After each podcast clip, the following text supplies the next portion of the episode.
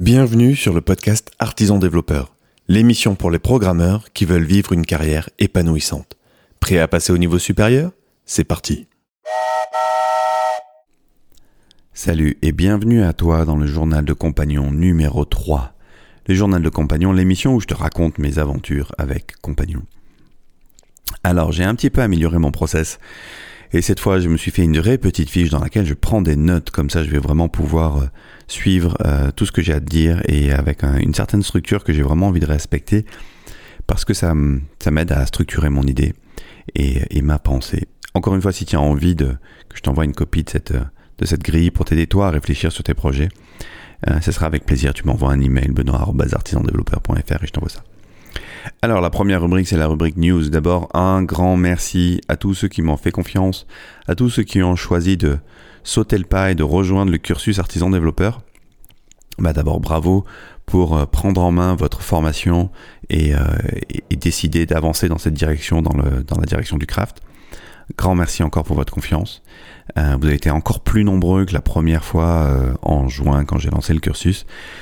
C'était top je pense que là, le, cursus ça referme là, là, maintenant. Officiellement, c'était hier soir, mais j'ai laissé 2-3 heures de plus pour les retardataires. Mais euh, euh, je pense le réouvrir au printemps de l'année prochaine. Donc voilà, si tu as raté ce, ce, train-là, c'est pas grave. tu pourras peut-être rejoindre au printemps de l'année prochaine. Sinon, dans les news encore, demain matin, on fait un Lean Canva avec Scrum Life sur Twitch en direct. Euh, Jean-Pierre Lambert m'a proposé ça, c'est super cool, merci Jean-Pierre. Euh, on va travailler sur justement le, business model, le Lean Canva de Compagnon. Donc si tu as envie d'en savoir un petit peu plus sur cet outil et de le voir appliqué en vrai, en temps réel, pendant, avec les questions, avec les doutes, on est vraiment dans l'esprit de cette émission parce que souvent les Lean Canva, on les voit, on les voit faits sur des boîtes qui ont réussi parce que tu n'entends jamais parler des boîtes qui ont planté. Et rétrospectivement, c'est toujours très simple. Toujours très simple de regarder en arrière et de dire mais bien sûr c'était évident. C'était évident que, que Uber allait réussir, c'était évident que Airbnb allait tout exploser. Mais quand tu regardes l'histoire et que tu regardes comment les choses se sont passées, tu peux te dire qu'à un moment donné, c'était pas évident du tout. Donc demain, euh, tu pourras participer euh, via le canal Twitch. Ils inaugurent la chaîne. Euh, je te mettrai le lien dans la description de l'épisode pour que tu puisses nous rejoindre demain. Voilà, ça c'était pour la rubrique news. On va pouvoir passer maintenant à la partie euh, contexte. Contexte, où est-ce qu'on en est avec Compagnon? Quel est l'objectif du moment? Ça, c'est la première question. Ben, l'objectif du moment, globalement, il n'a pas changé. Euh, c'est d'atteindre les 1000 utilisateurs actifs hebdomadaires. Euh, je, rejoins je reviens là-dessus. L'idée, c'est de créer de l'usage, créer de l'usage auprès d'une communauté qui va être contente d'utiliser le produit, qui va y trouver de la valeur. Donc, on n'est clairement pas pour l'instant dans l'idée de, de, générer de l'argent avec ça. Euh, un jour, il faudra se poser la question si on veut que, ça, la, que Compagnon soit pérenne. Mais c'est pas l'enjeu pour l'instant, tout simplement parce que j'ai potentiellement des idées, mais j'ai aucune idée de si c'est réellement ce qui va coller avec ce qui va se passer. Parce que, en fait, Compagnon, ce que ça va être exactement, je n'en sais rien. On est déjà en train de bifurquer sur quelque chose que je n'imaginais pas du tout. Et ça va être l'objet, on va pouvoir en partager ça avec toi. Et donc, je suis juste en train d'appliquer le conseil que je donne à tous mes clients start arrête de chercher à construire un business model de folie. Tu as euh, zéro utilisateur. Commence par avoir des utilisateurs et on verra ensuite. Ben, c'est ce qu'on est en train de faire. On essaye de, de, trouver de la valeur pour un certain pool d'utilisateurs qui seront contents d'utiliser le produit. Et on verra ensuite euh, s'il y a de la place et s'il y a lieu de monétiser ça. Euh, valider quelles hypothèses. C'est quoi les hypothèses? Pourquoi est-ce que je veux atteindre ces 1000 users? Ben, Pour savoir si réellement Compagnon a un intérêt pour les devs. Ça, c'est vraiment la question du moment. Compagnon, ça a été créé à la base pour permettre de distribuer les formations auprès des entreprises. Avec le cursus, euh, la semaine dernière, tu as pu accéder à la partie, on va dire, euh, visible de l'iceberg. Mais je fais aussi des accompagnements d'entreprises avec du coup des fonctions un peu plus avancées. Et il nous fallait un outil sur mesure, ces compagnons, que j'ai ensuite décidé d'ouvrir parce que je me suis rendu compte qu'il était, il y avait des choses intéressantes à proposer à d'autres, comme le diagnostic de compétences.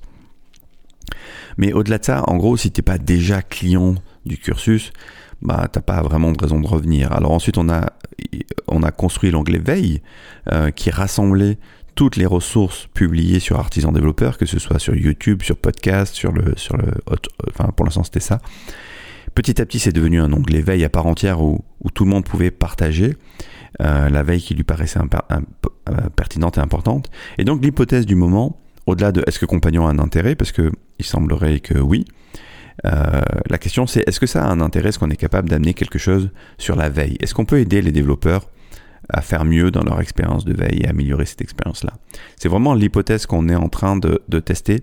Et tu vas voir que euh, les premiers insights qu'on a euh, sont vraiment intéressants sur cette question-là. Quels sont les métriques clés suivies Bon, bah ça je l'ai dit, le Weekly Active User et le Daily Active User aussi. On suit les deux euh, pour se donner une idée. Et c'est vachement intéressant parce que la semaine dernière, on est passé de 55 à 60 daily, Weekly Active User. Alors c'est plus 10%. Bon, c'est pas mal. Si on fait plus 10% toutes les semaines, il y a un moment donné, ça va s'emballer. Mais ce qui est vraiment intéressant, c'est que c'est pas tant le nombre de weekly active users, euh, bien que ce soit intéressant qu'il soit consolidé parce que c'était déjà un niveau élevé par rapport à ce qu'on faisait avant, c'est surtout le nombre de daily active users. On est passé d'une moyenne à peu près de 5 par jour à euh, une vingtaine par jour. On a déjà fait x4. Alors c'est sûr, quand tu pars de petits chiffres, c'est facile de faire des gros multiples. Hein. Euh, mais au-delà de ça, ce qui est intéressant, ce que ça veut dire, si le nombre d'utilisateurs hebdomadaires a peu évolué, mais que par contre le nombre d'utilisateurs quotidiens a beaucoup augmenté, ça veut dire que le pool d'utilisateurs n'a pas fondamentalement augmenté, mais qu'ils interagissent plus avec la plateforme et de manière plus régulière. Et ça pour moi c'est extrêmement positif. Parce qu'en fait pour tout dire, à la base ce que je voulais suivre c'était les daily active users. Mais euh, comme les chiffres étaient trop petits, j'étais parti sur les weekly active users. Et donc de pouvoir comparer ces deux chiffres, ça permet de mettre un petit peu en évidence euh, la tendance. Est-ce que l'usage intrinsèquement est en train d'augmenter? Euh, Et est-ce que le pool d'utilisateurs est en train d'augmenter? Encore une fois, ces chiffres ne prennent en compte que les utilisateurs connectés. On ne traque pas les utilisateurs non connectés. On va s'intéresser qu'aux utilisateurs qui sont euh, vraiment euh, contents, enfin, qui, pas contents, mais qui ont déjà fait un effort d'aller un petit peu plus loin que simplement visiter une page et puis s'en aller. Puisque je fais la promotion des, contenus artisans développeurs, je le fais sur la plateforme Compagnon. Donc il y a tout un flux de gens qui sont juste des curieux, qui vont venir regarder le contenu sans forcément s'inscrire à la plateforme et c'est complètement ok. Donc là, on, ne compte, on ne comptabilise que ceux qui sont déjà connectés, qui ont créé un compte, qui ont fait un pas de plus vers la plateforme. Euh, voilà pour la rubrique contexte. On passe à la rubrique bilan de la semaine passée. Alors qu'est-ce qu'on a fait la semaine dernière euh, Essentiellement, la semaine dernière a été centré, le travail a été centré autour de l'interview de sept développeurs. Euh, et là, c'était super intéressant. Au-delà de ces interviews-là que j'ai abordées avec une approche complètement différente de ce que je faisais avant, euh, euh, on, m'a suggéré de lire un bouquin que je te recommande absolument si tu, si tu as envie de tester tes idées euh, avant de commencer à développer, si tu as envie de te lancer dans un projet entrepreneurial qui s'appelle le Mom Test, The Mom Test. Il existe en français. Un grand merci, je crois qu'il y a deux personnes qui me l'ont conseillé. c'est pas mal d'écouter les conseils des gens avisés. merci beaucoup pour votre conseil, ça a été, ça a été une grosse confirmation et même ça m'a permis d'aller beaucoup plus loin dans ce que je croyais avoir compris la semaine dernière. Et je vous confirme que ça a été un gros déclic pour moi. Donc vraiment, je vous conseille de lire ce bouquin si encore une fois vous êtes intéressé par cette démarche. Euh, ce que j'ai retenu essentiellement, moi, ce que j'en retire, c'est que jusqu'à maintenant, j'ai abordé la question de l'appel utilisateur avec une idée en tête, quasiment de vendre un truc, avec euh, l'idée et l'envie plutôt de venir confirmer mon idée que d'être dans une vraie posture d'écoute complètement euh, ignorante de ce qui est en train de se passer et, vraiment dans une recherche d'enquête. Et c'est cette attitude qu'il faut avoir, je pense, pour vraiment trouver des choses intéressantes. C'est-à-dire vraiment écouter son interlocuteur, en dire le moins possible, chercher à comprendre au travers de ce qu'il fait déjà et pas de ce qu'il pourrait faire pour vraiment avoir des insights intéressants. Et ça a été très intéressant. Je t'en dis deux mots juste après la, rubrique suivante qui est pour tester quelle hypothèse. Ben, est-ce qu'on est capable, l'hypothèse qu'on fait en ce moment implicitement, et là je travaille vraiment à formuler de manière assez explicite les, hypothèses, est-ce qu'on est capable avec Compagnon de faire un outil de veille euh, qui ait un intérêt en fait? Est-ce qu'on peut améliorer l'expérience de veille? Est-ce qu'on a quelque chose à amener dans cette expérience-là? Alors, les résultats que j'ai eus de ces sept interviews, clairement, euh, les sept personnes à qui j'ai parlé euh, en fait, s'en sortaient très bien pour faire leur veille et étaient très contents de leur veille. Il faut dire que c'était des profils plutôt expérimentés. Ça serait intéressant de faire euh, les mêmes interviews avec des profils plus juniors, euh, voir est-ce que l'âge, euh, la maturité, l'expérience a un impact sur la manière de faire de la veille. en tout cas, ceux qui voulaient en faire en faisaient. Tous n'en faisaient pas, mais ceux qui voulaient en faire savaient très bien le faire. ce que j'ai trouvé, c'est qu'il y avait une quantité de sources éclatées complètement incroyable. Je j'imaginais pas à ce point. Entre euh, alors il y a les grands classiques Twitter, LinkedIn, bon ça c'est OK, c'est devenu mainstream, mais entre ceux qui lisent les release notes, ceux qui sont inscrits à des newsletters, à, des blogs, enfin il y a une myriade de sources d'informations, c'est hyper fragmenté. Il y en a dans tous les sens, il y a des médias complètement différents. Il y en a qui vont aller sur les blogs, il y en a qui vont aller sur des flux RSS, il y en a qui. C'est vraiment une explosion de. C'est un feu, un feu d'artifice de sources dans, dans ce truc-là. Chacun va venir euh, trouver euh, l'info qui l'intéresse et suivre ses sources favorites. Euh, autre insight que j'ai entendu et que j'ai trouvé très intéressant, il y a vraiment cette idée d'avoir plusieurs niveaux de sources, plusieurs niveaux de veille en fait. On a distingué trois niveaux. Le niveau vraiment noyau, qui est le noyau où, tu vas vraiment suivre euh, de, très près ce qui sort sur les technos que tu utilises au quotidien. Et là, tu vas vraiment euh, euh, regarder ce qui se passe, expérimenter les nouvelles choses. Et ça, c'est voilà, ça c'est le niveau 1. Il y a le niveau 2 qui est vraiment plus une veille un peu plus globale sur ton écosystème et ta stack. Et le niveau 3 qui est vraiment une veille générale sur le métier, l'environnement, la techno. Et, clairement, je pense que jusqu'à maintenant, en fait, ça, je l'avais pas réalisé. Le podcast artisan développeur colle bien au niveau 3 on vient vraiment nourrir quelque chose à, ce niveau-là. Euh, un petit peu au niveau 2 selon les sujets qui sont abordés, mais on est plutôt sur un niveau 3 essentiellement. Et ça, c'est une veille qui se fait de manière passive. C'est-à-dire une veille que tu vas faire pendant que tu fais ta vaisselle. Le niveau 3, c'est vraiment quelque chose, voilà, j'ai eu des témoignages de, jardiniers, et visiblement on a pas mal de jardiniers chez les développeurs. Ça, ça, me fait plaisir à entendre, sûrement parce que j'en suis un aussi. Euh, mais voilà, donc il y, a cette idée de... Euh, la veille de niveau 3 se fait de manière passive. Et euh, je pense qu'on a quelque chose à amener et on a, ça justifie d'autant plus une application mobile qui permettra d'améliorer cette expérience-là. Mais ça, on en reparlera un petit peu après. Alors à la question finalement, est-ce qu'un meilleur outil a une place et est-ce qu'on peut améliorer quelque chose? Ben euh, en fait, oui et non. la, grande leçon de ces interviews, c'est que ben, en fait, euh, non, vous vous débrouillez très bien. En tout cas, l'échantillon qu'on a se débrouille très bien pour faire ce qu'il a à faire. Euh, par contre, et cela, ça c'est vraiment quelque chose qui a été super intéressant. Ce qui a été intéressant de creuser, c'était le pourquoi. Pourquoi est-ce que vous faites de la veille? Pourquoi est-ce que tu fais de la veille? euh, Plus que le comment, que je pensais euh, intéressant. Peut-être qu'on pouvait amener quelque chose, une espèce de super agrégateur, un, lecteur de flux RSS de plus. ben non, en fait, c'est pas tant le comment que le pourquoi qui est intéressant. Et en fait, dans le pourquoi, dans la motivation, il y a cette idée euh, et c'est un petit peu la leçon que je tire, j'attaque la, nouvelle rubrique. La dimension sociale est, assez importante en fait. Parce que derrière le fait de, faire sa veille, l'objectif, c'est de pouvoir nourrir son expertise, de pouvoir la montrer aussi. Et avec cette idée euh, implicite derrière, de travailler son employabilité au sens très large du terme, c'est-à-dire euh, travailler ta prochaine mission, travailler tes compétences sur la mission en cours, voilà. Et sur le fait de partager, sur le fait de partager euh, les choses, euh, ben, il y a une envie de reconnaissance en fait d'être reconnu par la communauté, de partager avec les autres, de partager aussi simplement par passion quelque chose de quelque chose presque de, gratuit. Il n'y a jamais rien de gratuit, mais il y a cette idée de, partager avec les autres les choses qui nous semblent importantes, avec l'idée implicite ben, de les amener à, s'intéresser à ces idées-là.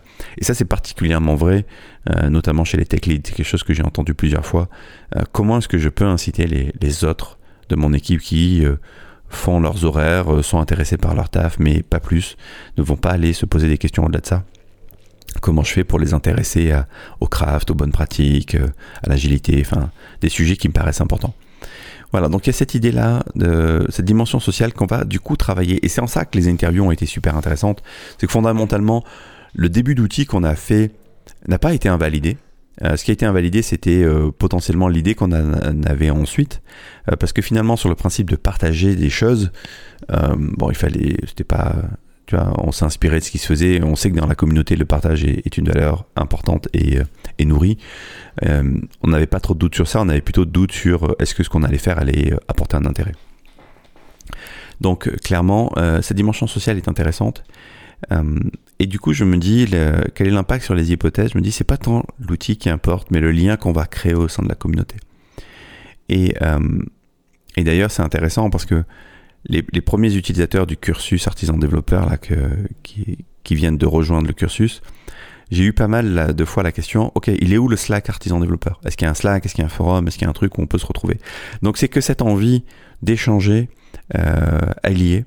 Euh, je pensais qu'il y avait déjà une offre un petit peu saturée autour de ça, mais je me rends compte qu'en fait, tout simplement, chaque communauté a envie de pouvoir se retrouver et qu'on peut très bien faire partie de, plusieurs communautés et c'est complètement ok et que probablement la communauté artisan-développeur a, a, du sens à exister en tant que telle euh, et à se retrouver autour d'un sujet. Alors jusqu'à maintenant, j'étais pas très chaud pour faire un Slack parce que je trouve que c'est des choses qui, qui partent un petit peu dans tous les sens. Les discussions sont pas forcément évidentes à suivre. Un forum, je suis pas très chaud non plus parce que c'est quelque chose qui est, je trouve assez dur à faire vivre, à faire décoller, à, à modérer. Et je me dis, bah, la veille, c'est un très bon sujet en fait. Pourquoi euh, pourquoi pas travailler autour de ça, fédérer la communauté, en tout cas commencer à la fédérer autour de ça, euh, et ça amène de nouvelles questions. Comment est-ce qu'on va du coup créer du lien dans l'app? Comment est-ce qu'on va donner envie de partager, de commenter? J'ai un angle, j'ai un angle, j'ai j'ai j'ai j'ai un angle autour de ça qui est finalement la veille, ça prend beaucoup de temps.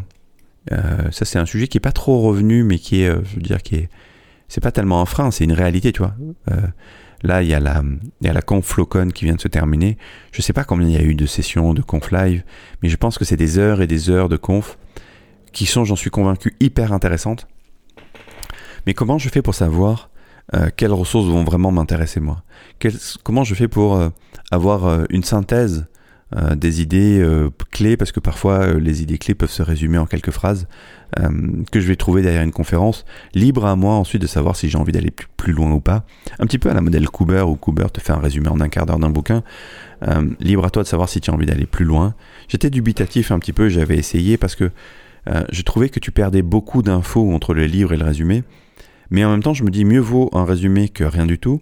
Et surtout, le résumé, au-delà des, va dire des quelques petites pépites que tu vas pouvoir en retirer, te permet de savoir si ça vaut le coup ou pas d'aller lire le bouquin entier. Et du coup, en ce moment, j'expérimente un petit peu ça euh, au travers de quelques ressources. Euh, et je vais m'employer cette semaine à le faire, voir un petit peu comment ça réagit euh, et est-ce que ça donne envie aux autres de le faire. En tout cas, il y a déjà quelqu'un qui a eu envie et qui a partagé une mind map sur une ressource qui a été partagée. Euh, moi, j'ai fait une petite synthèse d'une ressource d'un article qui avait été partagé que j'ai trouvé super intéressant. Voilà, donc j'ai envie de voir est-ce que ça, ça va, ça va créer de l'émulation, est-ce que ça va apporter de la valeur aux gens? Alors, rubrique action, quelles hypothèses on va vouloir tester la semaine prochaine? Qu'est-ce qu'on va faire la semaine prochaine? Les hypothèses qu'on va vouloir tester, c'est est-ce qu'on est capable de générer plus d'interactions au sein de la communauté? Est-ce que ces interactions vont générer de la valeur?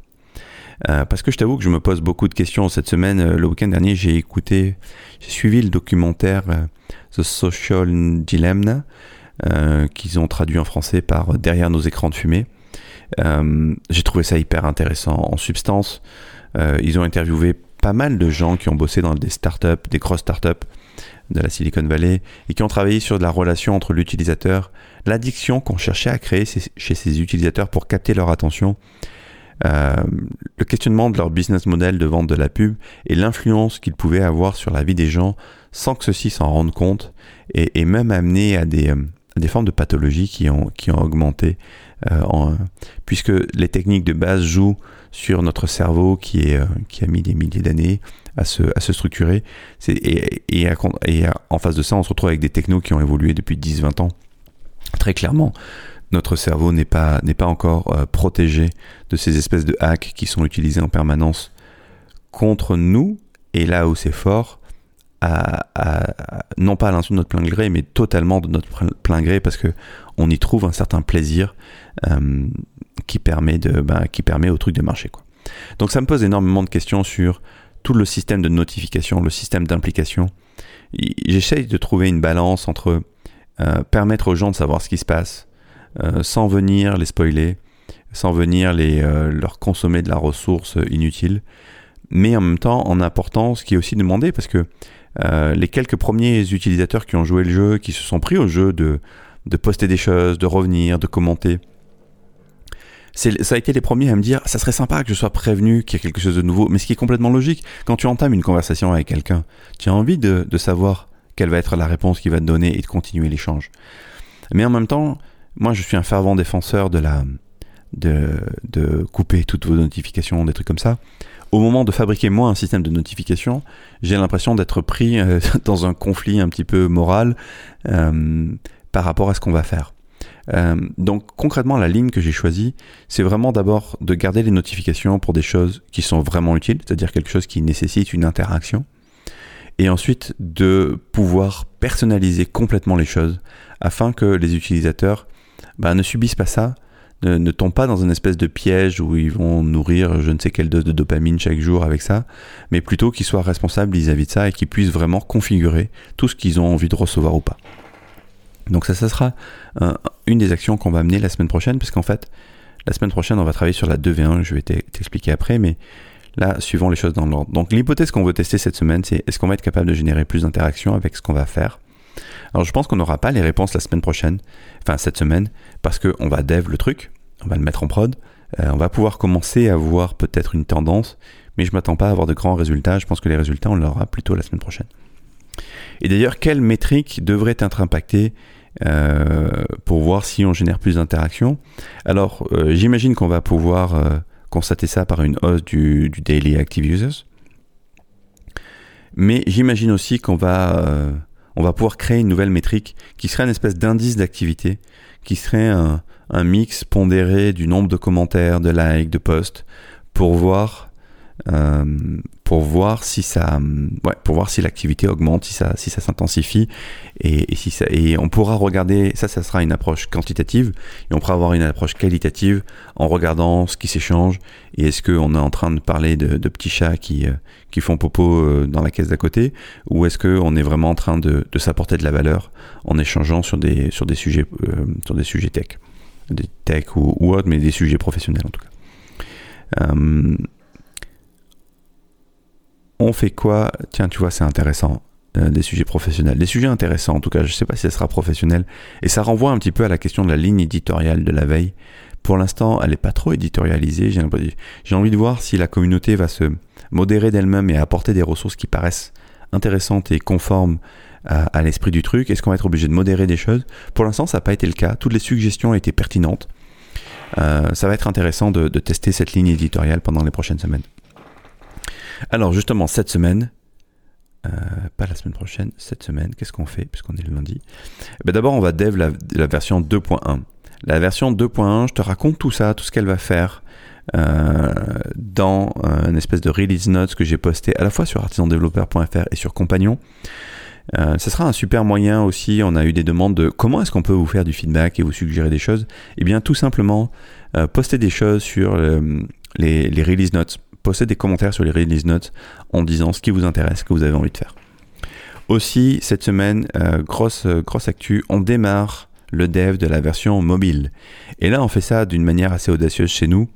Euh, je t'en dirai un petit peu plus. On a fait des choix techniques différents de ce qu'on fait d'habitude. et je t'en dirai plus dans les semaines à venir. D'ailleurs, on réfléchit à faire un programme bêta. Et si ça t'intéresse de faire partie des premiers utilisateurs de l'app mobile de, de Compagnon, eh bien, envoie-moi un, petit email, benoît développeur, comme d'hab. Euh, voilà, vient la rubrique de l'appel à l'action. Qu'est-ce que j'ai envie de, t'inviter à venir voir? Euh, bah, D'abord, viens échanger avec nous. Euh, parce qu'il y a Flocon qui est en train, qui, vient de se finir, je crois. visiblement, il y a eu des super confs. Il y a déjà eu une proposition sur, sur Compagnon de, de conf. Moi, j'en ai, repéré une que j'ai envie de proposer, sur laquelle j'ai envie d'échanger avec vous. Euh, donc je pense que ça va être un bon sujet. Euh, Flocon, c'est à mon avis des heures et des heures de, de, conférences hyper intéressantes. Donc ça aura beaucoup de valeur qu'on s'échange sur les types, sur ce qu'on en a appris, sur ce qu'on en a retiré, pour voir quels sont les confs qu'on a vraiment envie de creuser. Euh, ça c'est la première chose. Deuxième chose, viens demain sur le canal Twitch de Scrum Life où on va venir étudier en profondeur le Canva de Compagnon euh, pour identifier ben, quels sont les, quel est le business model potentiel, quel est le, quel, à, quoi, à quel problème on répond, quel business model on peut créer, quels sont les enjeux du projet, où est-ce qu'on en est. Ce sera une super occasion de faire le point. Merci à Jean-Pierre d'avoir proposé ça. Euh, voilà, c'est demain, c'est sur le canal Twitch. Et sinon, ouais, je t'ai pas précisé. Donc, pour venir échanger avec nous, c'est sur compagnon.artisandéveloppeur.fr, rubrique veille. Merci d'avoir écouté jusque-là. Merci pour ta confiance. Euh, comme d'habitude, si tu as des retours, je suis extrêmement euh, curieux. J'ai vraiment envie de, de, faire progresser ce projet. Et si tu as du retour, quel que soit le retour, qu'il soit bon, pas bon, que tu sois content, content, contente, pas content, pas contente, euh, tu peux me le dire. Tu m'envoies un email benoît.artisandéveloppeur.fr si tu as des, idées, des suggestions, des choses que tu penses qui sont importantes d'attirer à mon attention envoie-moi un email benoît.artisandéveloppeur.fr. Je te remercie, je te souhaite une bonne journée.